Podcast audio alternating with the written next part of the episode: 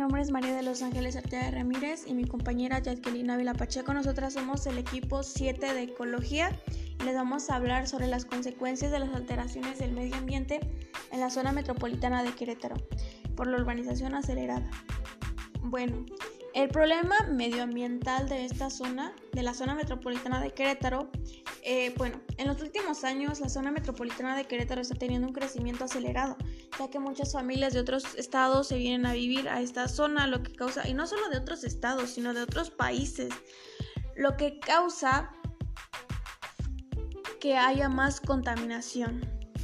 Eh, la importancia de este problema es que en los últimos años los municipios de Corregidora, El Marqués, Querétaro, Huimilpan, que son los, son los municipios que conforman la zona metropolitana, han estado sufriendo varios cambios en la temperatura debido a la gran contaminación. Y se preguntarán, ¿cuáles son las principales alteraciones en la zona metropolitana por urbanización acelerada? Bueno, la contaminación ambiental sería la contaminación ambiental que provoca impactos negativos en los ecosistemas, diversas enfermedades, alteraciones y reducción de la esperanza de vida, ya sean personas, plantas y animales.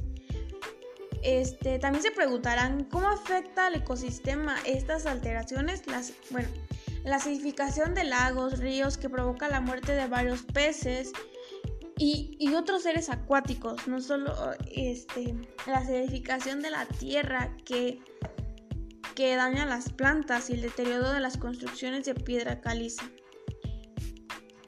La relación entre el problema medioambiental y la Agenda 2030 bueno, primero que nada les, voy, les vamos a platicar qué es la Agenda 2030. Pues la Agenda 2030 consiste en un plan de acción para las personas, el planeta, la prosperidad, la paz y el trabajo conjunto. Esta ambiciosa agenda se propone acabar con la pobreza de aquí a 2030 y promover una prosperidad económica compartida, el desarrollo social y la protección ambiental para todos los países. La relación de lo que vendría siendo la, la, contaminación y el problema por la urbanización acelerada con la Agenda 2030 sería la deforestación y la degradación forestal se traducen en pérdida de hábitat para todas las especies, disminución de la calidad del agua dulce, aumento de la erosión del suelo, degradación de la tierra e incremento de las emisiones de carbono a la atmósfera, pérdida de especies protegidas y hábitat.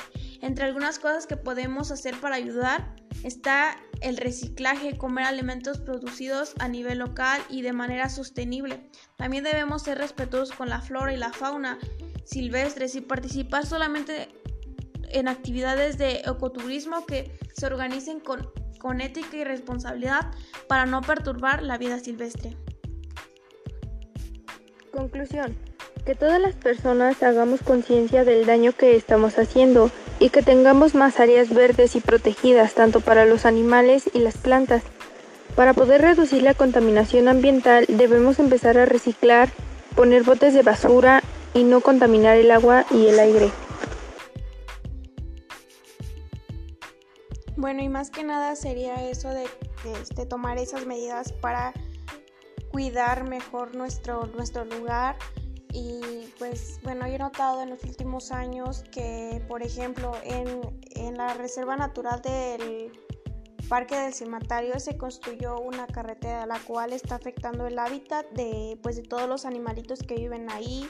Hay más incendios forestales, por ejemplo, este, hace unos días en el, que es parte de la zona metropolitana de Querétaro en Huimilpan, este, se han visto muchos incendios, entonces yo creo que más que nada hay que hacer conciencia pues de todas esas cosas que están pasando y tener un apoyo pues de, de los gobernadores para que evitemos eso más que nada.